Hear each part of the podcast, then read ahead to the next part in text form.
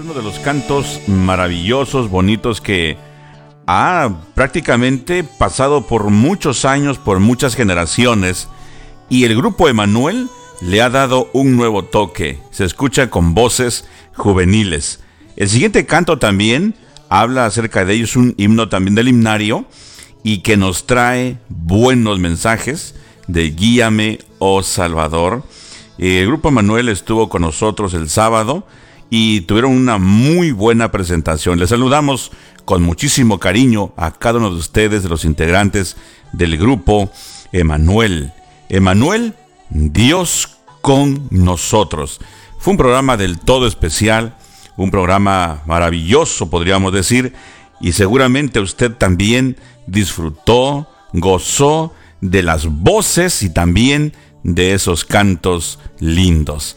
Qué bueno que está en sintonía. Agradecemos por ello y nosotros entonces vamos a revisar en esta ocasión la vida de Jacob, las experiencias que él tuvo. Son experiencias iguales y en algunos casos sorprendentes, ¿no? Iguales a las nuestras, pero más sorprendentes, ya que un hombre que caminó con Dios, un hombre que dependía totalmente de Dios, y sin embargo, eh, parece que su fe, la fe que él tenía, que creía tener en Dios, lo hacía tambalear muchas veces. Eso se le podría llamar fe. Bueno, vamos a verlo en esta, en esta hora. Vamos a revisarla en esta hora. Bien, continuamos entonces revisando la vida de Jacob. La vida de Jacob es una vida que nos da experiencias, nos da proverbios, de los cuales mucho tenemos que aprender de ello. Mucho de lo cual nos enseña cuál es el camino, por dónde debemos andar. Y nos dice, por este camino que está aquí, no debes ni siquiera meterte. Aquí no debes ir porque no hay nada bueno. Puedes ir por él, puedes caminar por él, porque el Señor Jesús lo dijo, es ancho ese camino, muchos andan por ahí, pero al final el final muchas veces es destrucción, prácticamente todo tiempo, ¿verdad? Y mientras hemos estado avanzando de sacando algunos detalles de la vida de Jacob, nos dimos cuenta y hemos notado que él fue un buen pastor y un buen pastor su vida da por las ovejas. ¿Sí? ¿Te parece que es correcto? Un buen pastor, porque hay muchos pastores, pero que obviamente no son buenos. Pero Jacob sí lo fue. Aquí lo tenemos cuidando a las ovejas y él diciendo que él estaba con ellas en las altas horas de la noche cuando el frío, ¿verdad?, golpeaba su cuerpo, pero también estaba en el día, en aquellos calores veranos, veraniegos del desierto, lo consumía, dice, el calor. Es interesante saber y destacar que en la actualidad también tenemos pastores que están con nosotros. Posiblemente tú seas uno de ellos. Posiblemente tú seas un buen pastor. ¿Qué? ¿Te, te gusta esta idea, no? Ojalá que sea eso una realidad en tu vida. Bien, una vez que Jacob entonces es un buen pastor, multiplica las ovejas. Recuerden que bajo el liderazgo de un buen pastor, las ovejas se multiplican, ¿sí? Las mismas ovejas entre ellas allí se multiplican y el pastor lo que hace es cuidar de ellas, saber del número de ellas, cómo va el progreso. Eh, nuestro amigo Jacob creció bastante, a tal grado que sus cuñados y su mismo suegro sentían enojo por él y querían hacerle daño. El ángel se le aparece a Jacob y le dice, es tiempo que regreses a tu casa. Así que Jacob organiza todo. Muy bien, trae a los camellos, trae a las asnas, trae a los bueyes y todo su ejército de la propiedad que él tenía. Le trabajaban con él otros pastores, eran muchos pastores que estaban allí con él. Entonces, estos pastores se dedicaban a cuidar, a proteger también de las ovejas. Pero ahora había que hacer una procesión, había que hacer una marcha. Y Jacob les reúne a todos y les da su eh, calendario, su mapa, su itinerario, cuántos días había que marchar. Había que llevar alimento para los camellos, había que llevar alimento para las asnas, había que llevar el lonche para los niños. Jacob ahora regresaba con un gran ejército. Ahí tenía no solamente el ganado, no solamente las ovejas, llevaba también a su familia, llevaba muchos niños. Y la escritura registra que los puso sobre los camellos. Interesante, ¿no? Hay cosas que lo hacen las familias, los tíos, los primos, pero hay algunos detalles que Jacob lo hacía. Puedo imaginarme a Jacob hablando con sus niños, con cada uno de ellos, y los niños emocionados sobre los camellos para hacer un viaje que les llevaría de dos a tres semanas, quizás un poquito más. Así que ellos están en el camino, están rumbo allá, y ahora había que enfrentar nuevos desafíos. Había que enfrentar eh, nuevas aventuras. Este camino no lo habían recorrido aún los muchachos, aún las ovejas, aún los camellos. Y entonces, perdón, una vez organizados en el camino, en el viaje, podemos imaginarnos eh, la gran caravana. Adelante los camellos, las asnas, las carretas de los bueyes y las ovejas en manadas, ¿no? En grupos, como decimos en nuestro español mixto, en montones de ovejas, de cabras, de chivos, de borregos, de carneros y de todo aquello. Qué viaje tan más impresionante, tan más impactante. ¿Sí? Ellos trabajando, eh, todos, todos los trabajadores, todos los pastores, trabajando fuerte para que esta misión, esta comisión, fuese llevado a cabo de la manera más organizada. Cuando Labán se da cuenta de que Jacob se lleva el ganado, a las mujeres y a los niños, regresa y une a su ejército y quieren hacerle daño. Sin embargo, el ángel del Señor le aparece a Labán y le dice, no le vas a hacer daño a mi siervo Jacob. Por favor. Y entonces, ese esa misma hora, ese mismo ángel le dice a Jacob, ya hablé con Labán. Labán eh, quería hacerte daño, pero yo le dije que no te tocara ni un cabello. No había en ese tiempo como ahora la comunicación que tenemos, que las tablets, que el teléfono, que los textos, que todo aquel sistema. Pero mire la comunicación estrecha que tenía Jacob con Dios. Interesantemente, todo lo que hacía con los enemigos, con sus amigos, con quien sea, Jacob lo sabía. Qué bueno contar con la dirección de Dios. Eso es lo más importante. Tener una conexión con Él, como dicen nuestros programas de Radio Joven Adventista, la conexión con Jesús, eh, pura vida con Jesús, una vida plena con Él. Así que Jacob tenía éxito porque era sabio, porque sabía de negocios, porque sabía de empresas, pero también lo más importante de ello es porque tenía una relación estrecha con Dios. Tan estrecha era la relación, tan estrecha, que Él le compartía todo lo que estaba sucediendo. Ahora, usted podría decir, pues qué bueno, así cualquiera, ¿no? Si Dios le dice a Jacob todo lo que va a suceder o a sus siervos, no, pues qué bueno andar así. Sin embargo, Jacob tenía sus debilidades. Jacob era de igual forma como se menciona eh, la experiencia de Elías, un hombre sujeto a pasiones nuestras. Y podemos ver que Jacob también era igual que nosotros.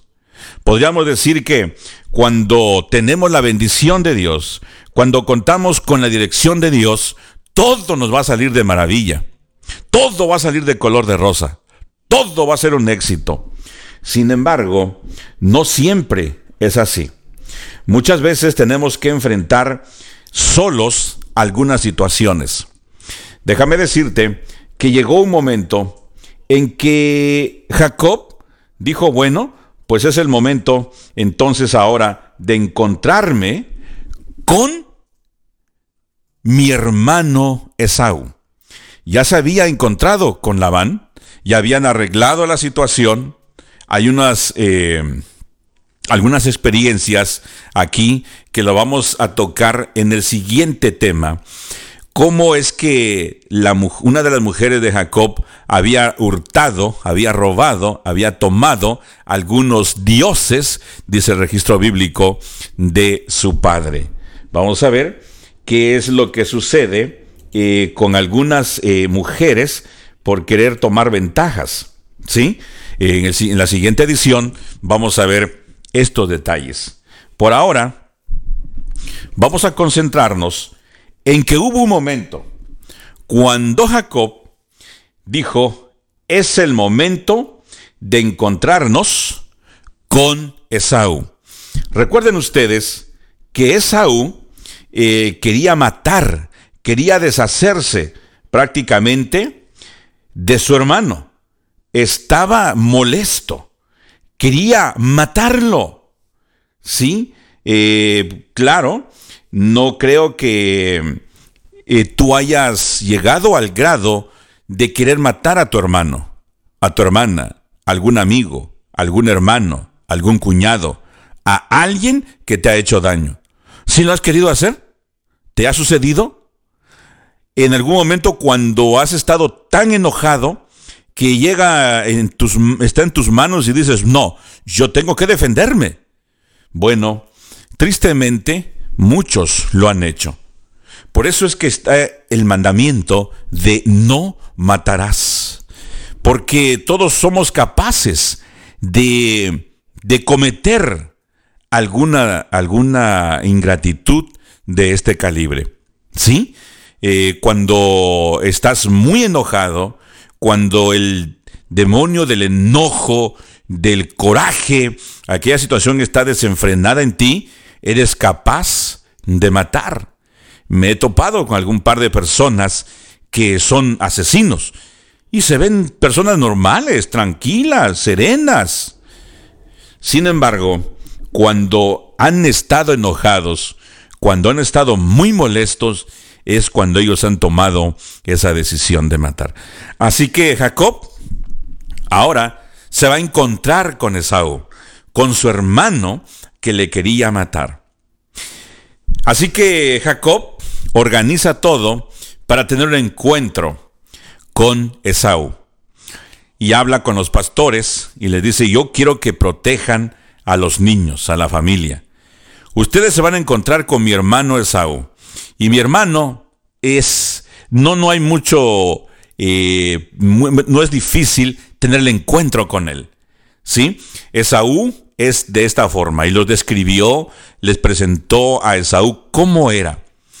Así que les dijo, si encuentran a Esaú que viene, este ejército, esta manada de ovejas, este ganado, correrán por este lado. ¿Sí? Pero si Esaú viene de este lado, estos correrán por el otro lado. Es decir, Jacob les presentó un plan estratégico para poder librar a sus hijos. ¿Sí? Además les dijo esto, que, que, que está aquí, los camellos, bueyes, ovejas, todo esto va a ser para ti de parte de tu hermano Jacob. Este mensaje le entregarán a Esaú. Tal vez esto apaciguará su coraje, su enojo. Pero recuerden ustedes que Dios estaba manejando la situación. De cierto modo, Jacob tenía el plan estratégico. Jacob sabía cómo manejar la situación. Sí, aún contando con Dios. No le dejó todo a él. Jacob organizaba también lo que a él le correspondía. Y Dios añadía bendición a lo que él estaba dirigiendo, lo que él estaba planeando y todo lo que él estaba conduciendo. ¿Verdad? Eh, encuentro en este punto, o encuentro aquí en esta parte de la historia, algunos puntos. Nosotros dependemos totalmente de Dios. Pero no por ello vamos a ser desordenados, no por ello vamos a estar vacíos, no por eso vamos a decir, bueno, ahí lo que Dios diga, ahí lo que sea la voluntad del Señor. Que cuando Él quiera que yo trabaje, que Él ponga en mí el deseo de trabajar. Cuando Él quiera que yo limpie la casa, arregle el carro, acondicione el garaje, lo que sea, entonces lo voy a hacer. No. Es decir, poner todos nuestros planes bajo la voluntad y la dirección de Dios. Ser organizados.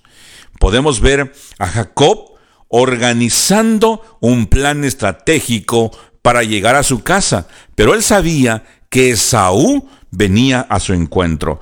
Ahora, Esaú viene con un ejército de 600 hombres. Viene con un gran ejército. Cuando esto Jacob lo sabe, tiembla aún más. ¿Ah? Recuerda que Jacob, aunque hablaba con Dios, aunque Dios se le aparecía a él y le decía, yo soy el Dios de tu padre, yo soy el Dios de tu abuelo, yo estoy contigo. Lo veía cara a cara, lo vio en la visión, habló con él, se le apareció en la escalera, aunque le dio la bendición y todo lo demás que te puedas imaginar, aún así él tenía miedo, temía por su vida y por la vida de los chiquitines, de los niños de su familia. Quizás no le preocupaban tanto las ovejas, los camellos.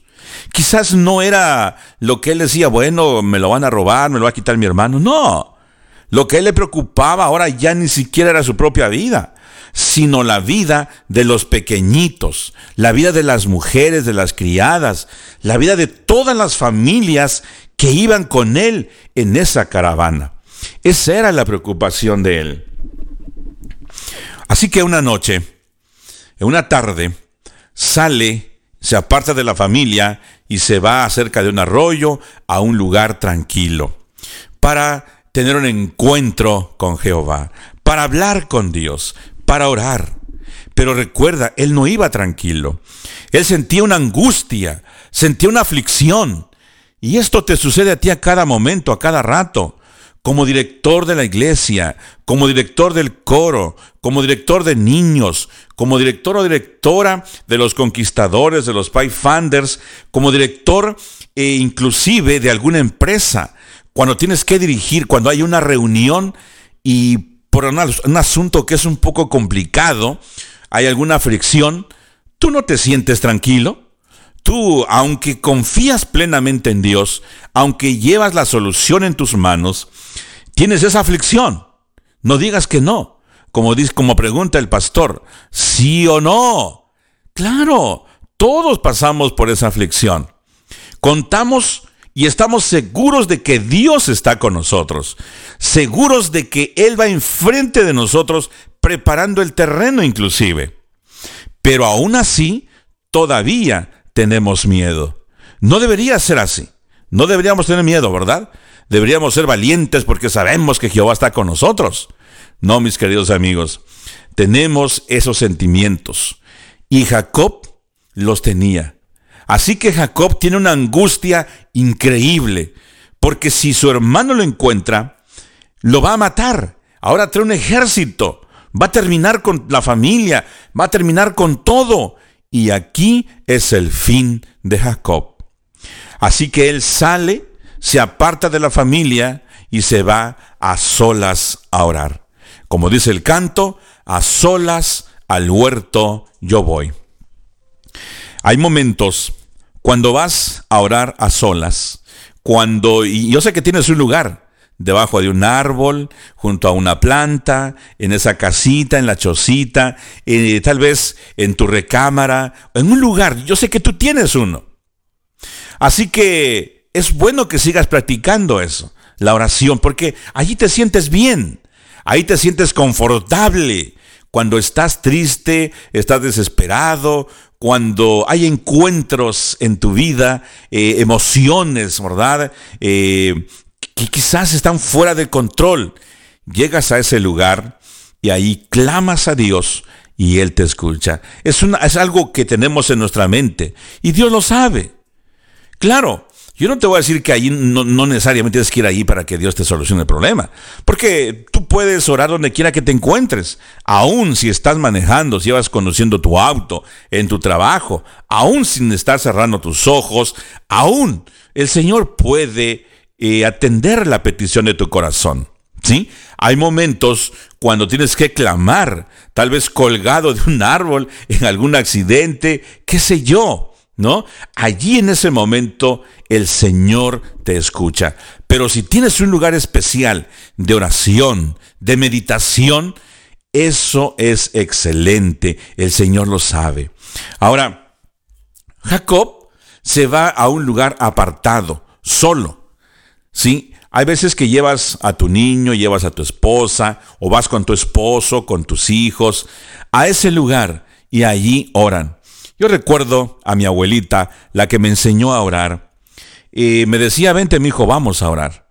Y les confieso que no me gustaba mucho porque la abuelita oraba como media hora o 40 minutos. A mí se me hacía complicado estar orando porque tenía como 5 o 6 años, así que la oración era para los alimentos, muy breve, para irnos a dormir. Señor, gracias por este día cuídanos en esta noche. Y bueno, y eran cortas, no pasaban de dos minutos. Y cuando la abuelita nos enseñó a orar, créanme que al principio era muy cansado.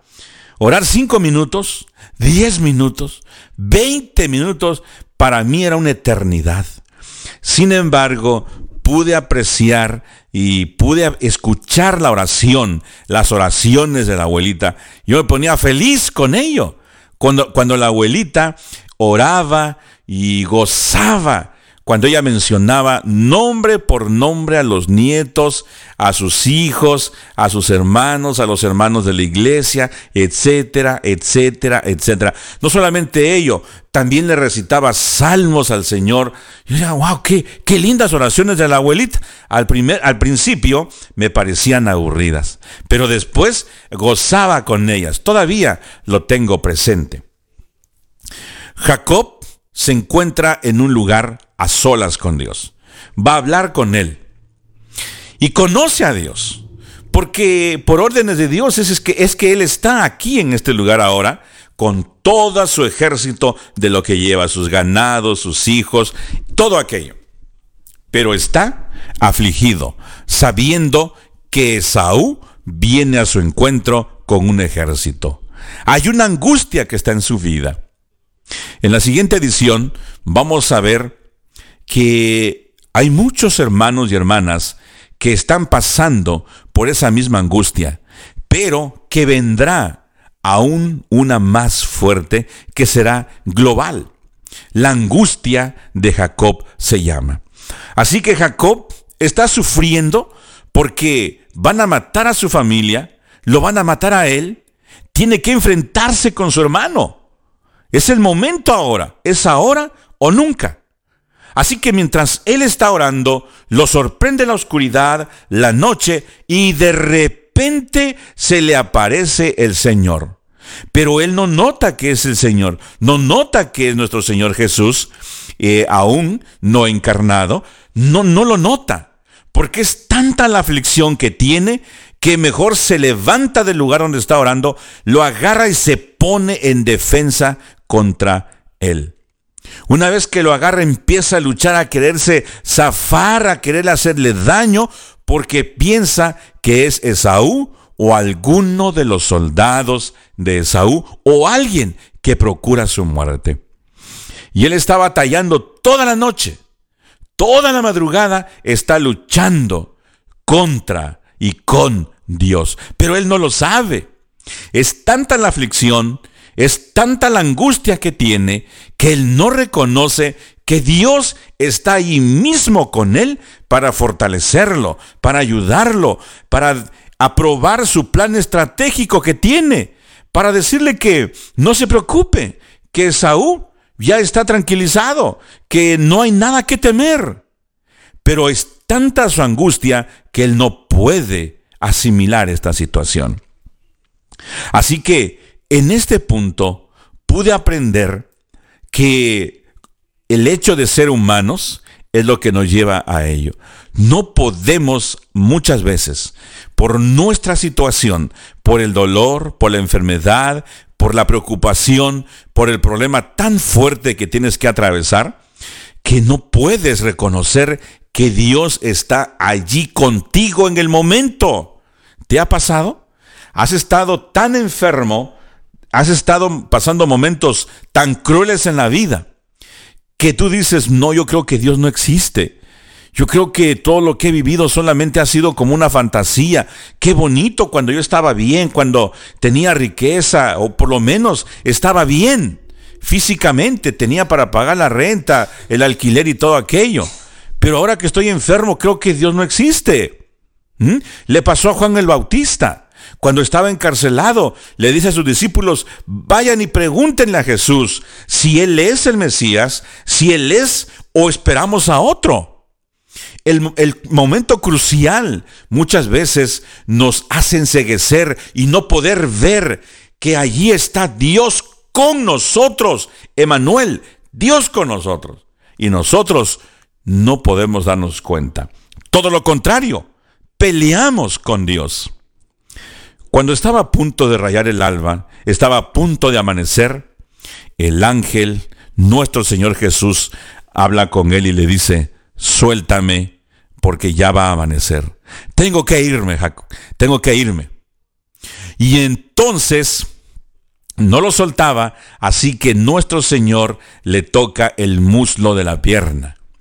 Lo golpea, no solamente lo toca, dice la escritura, ni siquiera creo que lo ha de haber golpeado, solamente lo toca y entonces Jacob pierde el equilibrio, no tiene más que sujetarse del ángel de nuestro Señor Jesús.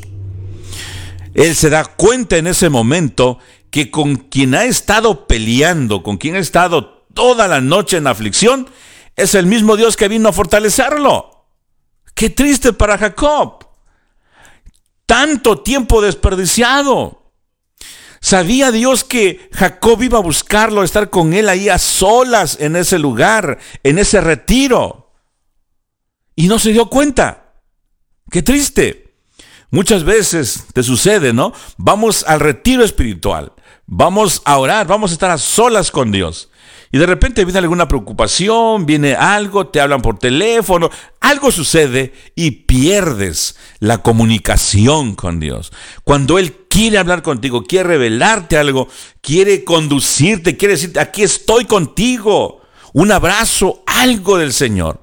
Y mira cómo, cómo pudo Jacob y perder todo ese momento valioso. Tristemente, el encuentro del ángel o el encuentro de Jacob con el ángel que dice en la Biblia, que vuelvo a repetir es nuestro Señor Jesús, aún no encarnado, él le dejó una marca en su vida. Cuando Jacob regresa del encuentro, ahora él está caminando cojo o rengo, no sé cómo eh, le llamas, pero ahora ya no camina como caminaba. Ahora comienza a cojear, comienza a renguear, quizás hasta tiene que usar su bastón. ¿Por qué? Se había encontrado con Dios. No te estoy diciendo que cuando te encuentres con Dios te van a venir desgracias. No, no te estoy diciendo eso. Ese no es el objetivo de esta lección. El objetivo de esta lección de mensajes de fe es decirte que cuando tienes un encuentro con Cristo Jesús, tu vida ya no es la misma. En la siguiente edición vamos a conversar y vamos a ver qué es lo que Jacob pudo haberle dicho al ángel, al Señor Jesús. ¿Qué es la conversación que tuvieron muy rápido ahora nuestro Señor Jesús con Jacob? qué fue el consejo, qué le dijo, qué iba a suceder.